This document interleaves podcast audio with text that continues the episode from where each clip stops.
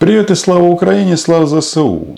Наступление на Харьковском направлении, в Харьковской области, освобождение украинских сел и украинских городов – это то, что можно лицезреть, смотреть на это можно вечно.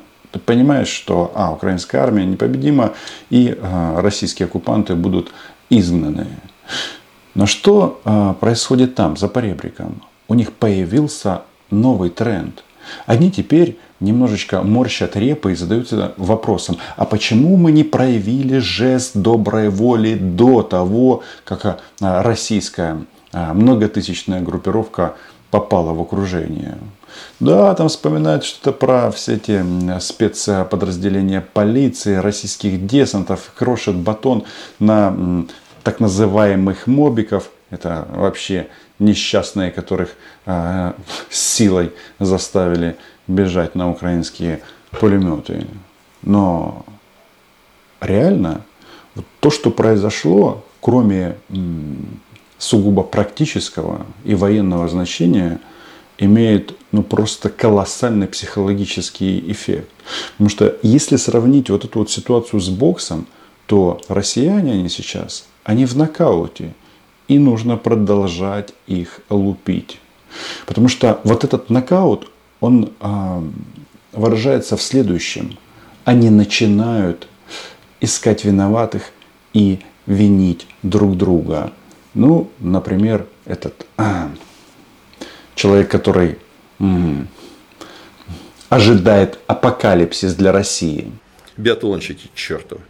В это время российские так называемые военкоры, а по сути военные преступники, российские информационные террористы, друзья Ольги Скобеевой и не только говорят, ну, ну зачем Зачем вы размышляете на тему вешать российских генералов? Сталин, если бы расстреливал бы в 41-м за провалы на фронте, то и воевать было бы уже не с кем и некому. И тут хочется задаться вопросом, при чем здесь Сталин – и да, Сталин расстреливал а, генералов за провалы. Возьмите командующего а, Прикарпатским военным округом генерал-полковника Павлова. Арестовали, били, потом расстреляли. Ну, практически все комплекты, а, которые сейчас используются, комплекты действий, которые используются сейчас в донецких подвалах. Хотя, знаете, я никогда не был в Донецке. И сейчас почему-то у меня такое ощущение, что я там обязательно скоро побываю. Вот когда э, российская вот эта вот медиа спильнота, нет, у них не спильнота, у них на букву П, П и З, Д, Та, ну, догадались, э, ругаются на своих э, командиров и задаются вопросом, кто командует армией, Шойгу, Герасимов, Дворников. В общем, хотят, чтобы у поражения была победа, я хочу вступиться за а, начальника генерального штаба Российской Федерации. Потому что он, товарищ Герасимов, буквально на днях открыл в Казани большой, просто гигантский военный госпиталь с современным оборудованием, а, хорошими врачами, по крайней мере, так сказали в российском телевизоре, а там не врут. Ну, может быть, в части госпиталей не наврали, а вопрос а, только в том, что почему этот госпиталь не будет пустовать. Там будет много покалеченных российских а, граждан, которых привезут из Украины. И во время открытия можно было смотреть и наслаждаться флагом Татарстана и Российской Федерации. И татары, смотря на эту вроде как идиллию, наверняка задаются уже вопросом, а нафига, нахиба нам а, флаг России. Ведь именно татары а, во многом а, являются вот, поставщиком так называемого младшего офицерского состава для российской имперской, вроде как, армии. И, соответственно, гибнут. Гибнут десятками или сотнями. Не всех довезут до госпиталя в Казани. Так вот, почему я говорю о том, что у них нокаут. Да вот такие вот моменты, ну, они начинают задаваться вопросом, что же делать? Грустят по поводу Балаклеи, говорят, что надо накопиться, собраться, мы обязательно придем, мы обязательно всем украм покажем и так далее, и так далее.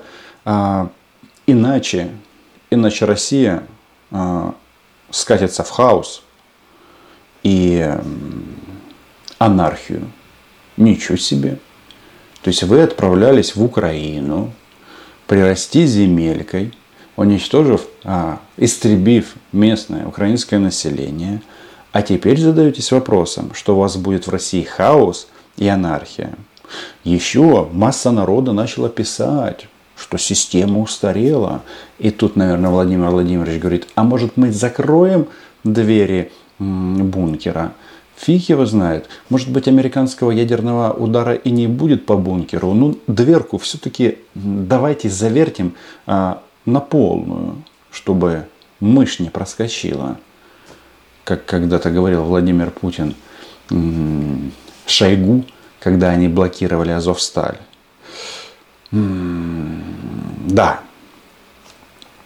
То есть вот этот вот подход а, размышлений на тему, а что же будет дальше, он прекрасный. Да, они там описывают вот это, что в любой войне могут быть трудные времена. И вот сейчас российская армия испытывает именно это. Ну, так, по крайней мере, говорит а, Ольга и компания, и вся российская государственная пропаганда. Но, тем не менее, они дрогнули. Потому что теперь есть две а, важнейших опции. Первая. Они не доверяют ни Путину, а, ни Шойгу, ни Герасимову. А имидж второй армии мира, ну, мягко говоря, покосился, как а, российские хаты в российских селах. И ведет это вот к таким вот выводам. Вот пока у нас такое будет, мы эту войну не выиграем. А если это будет очень долго, то мы ее можем даже проиграть. С самыми тяжелыми последствиями не только для тех, кто руководит из Кремля, а для них будут очень тяжелые последствия. Они в это не хотят верить, но так будет. Вот такой он, главный критик российского режима. Вполне возможно, все намного проще. Он просто, он просто ищет себе компанию в Гаагу, хочет отправиться туда не один. Этот же человек военный преступник. Так, он же российский патриот. Как бы проиграть эту войну, сплавить Путина в Гаагу и вернуть все, как было при дедушке, то есть при Борьке Алкаше. Короче, массы российские негодуют, чувствуют, что что-то запахло порохом. В Москве и это хорошо. И тут а, предлагаются несколько сценариев. Ну, сценарий номер один. Радикально все изменить. Мобилизация. Все как деды идут на украинские пулеметы и умирают а, уже не десятками тысяч, а сотнями тысяч. Второй вариант. Внимание, внимание, появилась вот эта вот идея в российском публичном пространстве. Я зацитирую. Нужно все сворачивать. То есть, а, убедившись в том, что в Украине им не рады, ехать а, не на а, ХУ, не на хутор, а вы понимаете куда. Вы слышали хоть об одном наказанном генерале разведки там и так далее, который фактически предоставили президенту абсолютно ложную, стопроцентно ложную информацию о ситуации на Украине? За что наши офицеры и солдаты массово расплачивались жизнью в марте, в феврале-марте, когда им сообщали, что их будут встречать с цветами, что никто не будет сопротивляться, что все будут переходить на их сторону, включая администрации и органы полиции. А вместо этого у них полетели бутылки с зажигательной смесью, выстрелы из гранатометов, выстрелы из-за каждого угла, их начали сжечь. Ну и третий вариант развития событий, который сейчас обсуждается в России, делать вид, что все у них идет по плану. Хотя фраза «все идет по плану», она просто начинает подбешивать и российских военнослужащих, и их родственников, и вообще российское общество. Потому что Владимир э, Рудольфович Мудозвон обещал поднять бровь и Украина падет. Теперь он ходит на свои э, говные эфиры с разбитым лицом. И вряд ли это совпадение. Операция развивается по плану с опережением графика. Проявите понимание. Вот это вот контрнаступление слишком испортило настроение коллаборантам. Это прекрасный вообще-то урок для э, коллаборантов, которые перешли на российскую сторону.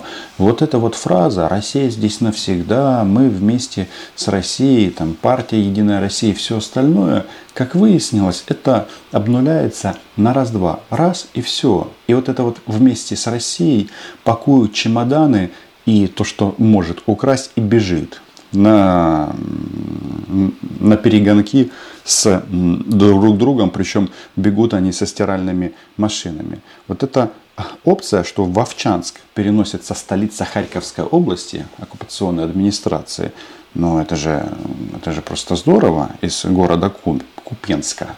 М? Вот если посмотреть на карту, где-то в Овчанске, вот я на нее смотрю, и даю бесплатный совет – эту э, администрацию оккупационную нужно сразу отправлять в Белгород, а лучше еще дальше. И сразу объявлять о создании э, правительства в, изгра... в изгнании. Сначала Харьковской области, как они говорят, ну а потом Донецкой, Луганской и автономной республики Крым. Кстати, гауляйтер Крыма говорит, а зачем нам референдум? Их все равно никто не признает, давайте просто присоединим эту территорию. Хороший тренд.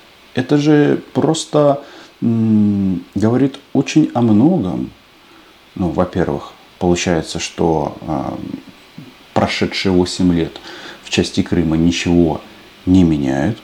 А во-вторых, ну попробуйте, попробуйте присоединить. Потому что вот эти вот все разговоры о присоединении украинских территорий, на них уже никто не ведется, потому что никто не ведется на российские понты. Все. И, кстати, вот приближается 11 сентября, должен был быть бы референдум. А, извратили какое хорошее слово. Должна быть процедура по легализации оккупации. И где она? Перенесли ее на 4 ноября, День народного единства. Единство, тавтология, хочется ребятам сказать. А День народного единства в России не является праздником здесь, в Украине.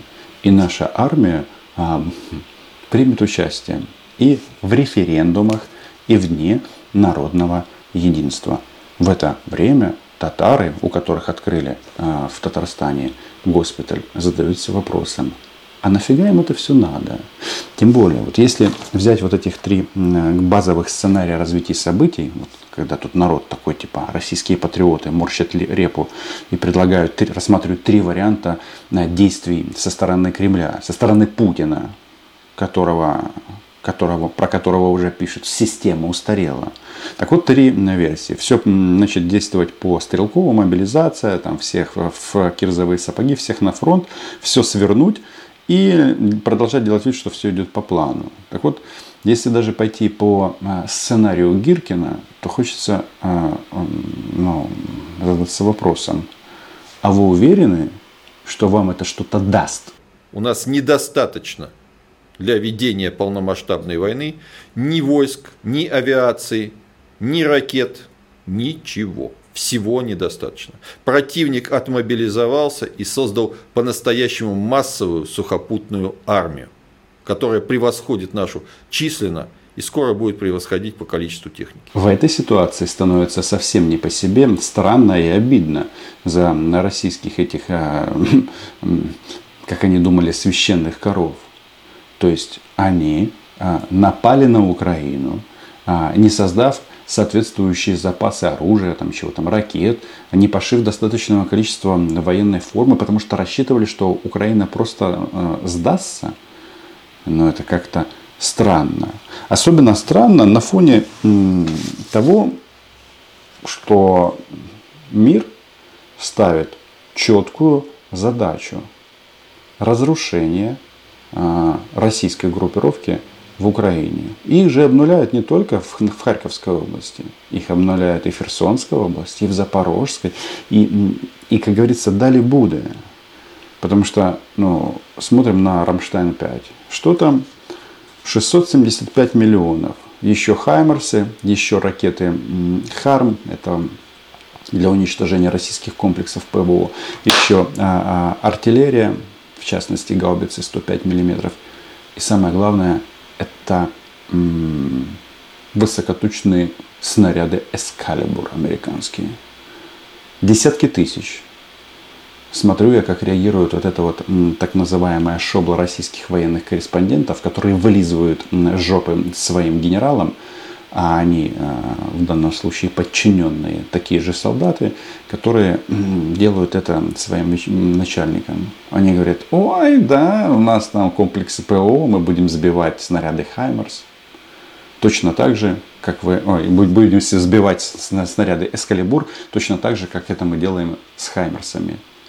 А что с Хаймерсами? Много вопросов было по эффективности Хаймерсов. Очень эффективны. Очень эффективны. Они в том числе преодолевают наши системы ПВО, если это, они недостаточно массированы. Особенно если эти цели этих ракет не находятся слишком далеко в глубине нашей обороны. А Путин вообще-то говорил, что эти ракеты российское ПВО будет м- щелкать как орехи. А как оно обернулось? Обернулось так, что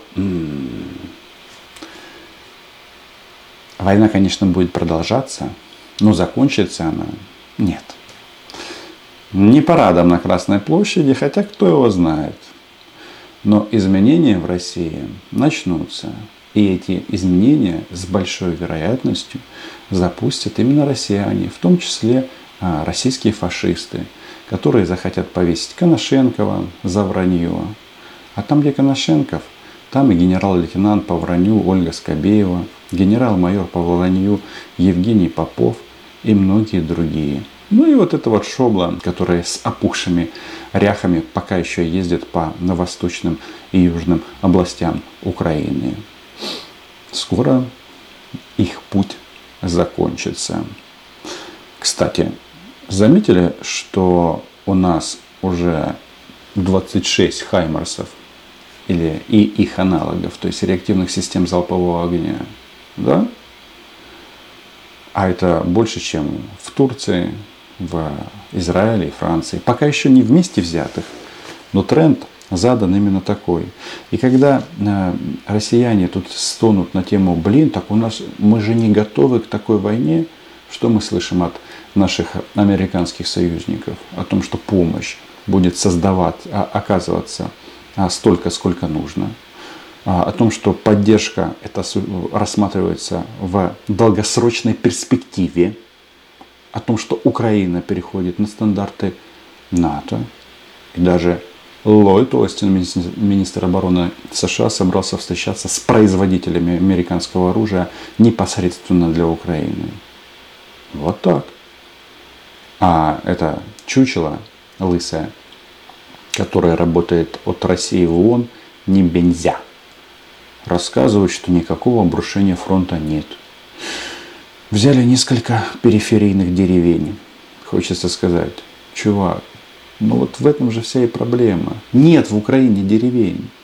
Поэтому, не зная Украины совсем, вы зашли на ту территорию, которая вас погубит.